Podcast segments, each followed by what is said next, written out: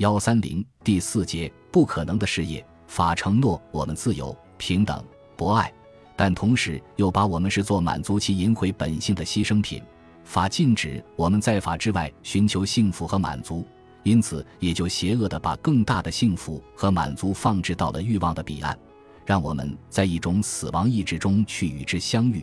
法提供给我们普世的原则，并用这原则掩盖个体性的差异。但同时，他又把我们置于个体性的孤独中，让我们的欲望在恨与罪疚的内循环中忍受煎熬。就这样，如同马克思在分析资本主义原始积累时说的一样，资产阶级伦理也在他的每一个毛孔和细胞中嵌入了罪恶的因子。在此，我们看到了什么？我们看到了拉康反思现代性伦理的一个根本实现，那就是对原始父亲的谋杀。因为这个谋杀。我们结成了一个共同体，因为这个谋杀，我们分享了一个共同的恶；因为这个谋杀，我们不得不把自己置于法的淫威之下；因为这个谋杀，我们在罪疚感中让自己成为一个屈从的主体；因为这个谋杀，萨德成为了我们的邻居。在第七期研讨班中，拉康对现代性伦理的批判总回荡着些许愤世嫉俗的声音，总带有些许怨恨的基调，在那里。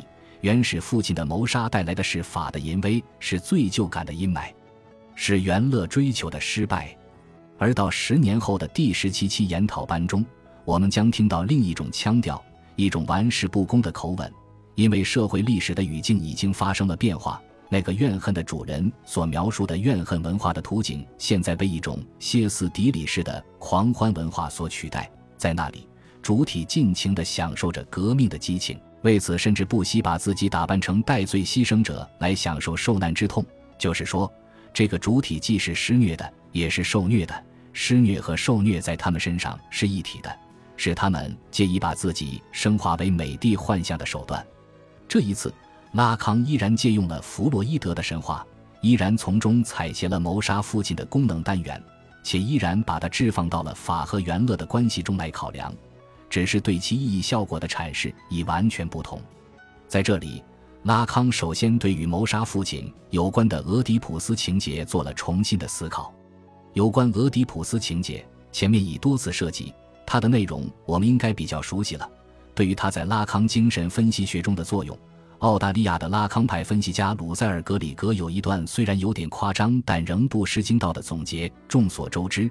俄狄浦斯情节在拉康那里扮演着中心的角色，在早期的研讨班中，包括精神病对象关系和无意识的构型，他反复地、不断地、坚持不懈地讲到俄狄浦斯情节。实际上，他的理论大厦就是围绕着他运转的。母亲的欲望，菲勒斯作为母亲欲望的对象，一开始想要成为菲勒斯，后来又接受拥有菲勒斯的孩子，以及父之名。若是不参照俄狄浦斯情节的功能，所有这一切都无法理解。如此庞大复杂的机器，整个地就依赖于俄狄浦斯情节，实际就是俄狄浦斯情节的一个组成部分。对拉康而言，我们要想出色的说明与精神分析学有关的任何东西，不论是孩子的恐惧症，还是歇斯底里和强迫性神经症的性质，都必须想到俄狄浦斯情节。比如，为什么是精神病而不是神经症？恋物癖和变性的条件，当然还有男性气质和女性气质的产生，这些都需要置于那一情节中来解释。在所有这些东西中，涉及俄狄浦斯情节在每一特殊情形中的特殊机制，反正要有一个持续的信念，即要想理解精神分析学家每天打交道的不同临床结构的起源和性质，我们就必须从这里开始。没有俄狄浦斯情节，就不可能理解神经症、精神病和导错，也没有办法去思考性别的形成。拉康不断回到俄狄浦斯情节，就已经表明了他的信念：即若是不把它作为精神分析学的试金石来加以参照，就理解不了任何东西。弗洛伊德称俄狄浦斯情节是神经症的内核，拉康更进一步，称它涵盖了分析经验的全部领域。并用它来标记我们的学科指定给主体性的界限。的确，虽然称俄狄浦斯情节是结构拉康的整个理论的基石有点言过其实，但称它是拉康最核心的一个概念是一点不为过的。至少在七十年代以前是这样。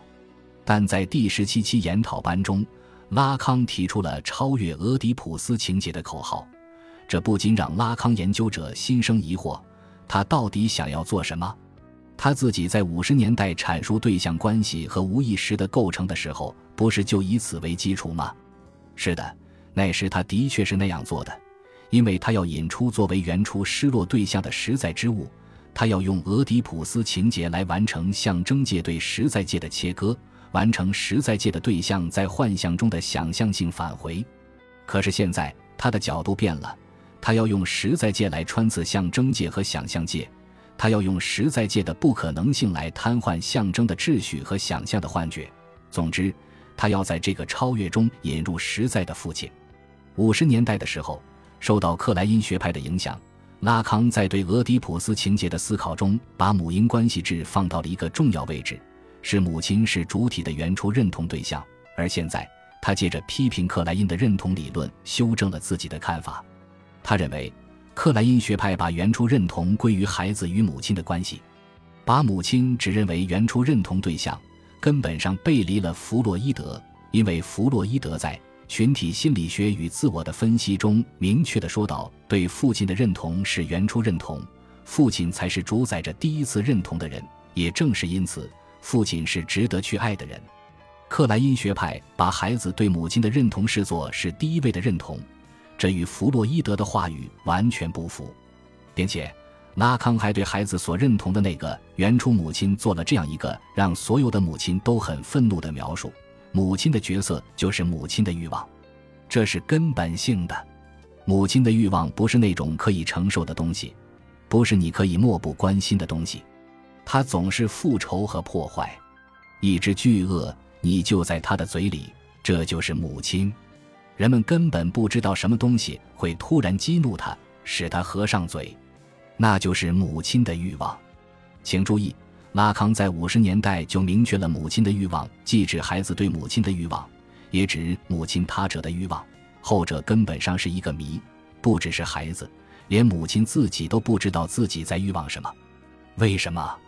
因为母亲是被阉割的，也是被剥夺的，她的角色意味着双重的缺失。拉康这里的描述说的就是这后一方面。那么，什么东西可以让你虎口脱险呢？拉康说：线轴，一个石头做的线轴，记得吗？它实际就是孩子在 Four Day 游戏中玩的那个东西，那个象征之物。拉康现在说，这个线轴就像一个阻碍物，一把斧子，阻挡着母亲的吞噬。它实际就是菲勒斯，它就是所谓的菲勒斯。如果他突然合上嘴，是这个线轴在护佑你。父亲就是这个菲勒斯，父亲的角色就是那个让你逃离母亲欲望的虎口的主能指。精神分析学家的任务就是要解释这个主能指。所以你看到了吗？拉康在这里并没有前后矛盾，他只是从一个莫比乌斯带的一面走到了另一面，他们其实是连通的，而引领这个运作的就是象征的父亲。象征的父亲是一个理想的父亲，一个值得我们去爱的父亲。他就是父之名，是结构主体的主能指 S 一。可是，在弗洛伊德的俄狄浦斯神话中，父亲是死去的父亲，是被谋杀的父亲。为什么会这样？我们为什么要谋杀我们的认同对象？拉康认为，问题的根本在于父亲发挥功能的介于，在于弗洛伊德的神话有不同的版本。我们知道，弗洛伊德至少有两个版本的俄狄浦斯情节：一是用来讨论主体心理结构的构成和发展的，其原型取自古希腊悲剧家索福克勒斯的《俄狄浦斯王》。在这个版本中，是父娶母的神话情节在弗洛伊德那里被提炼为俄狄浦斯情节，并以此演绎出一个家庭罗曼斯的系列场景。拉康在第四。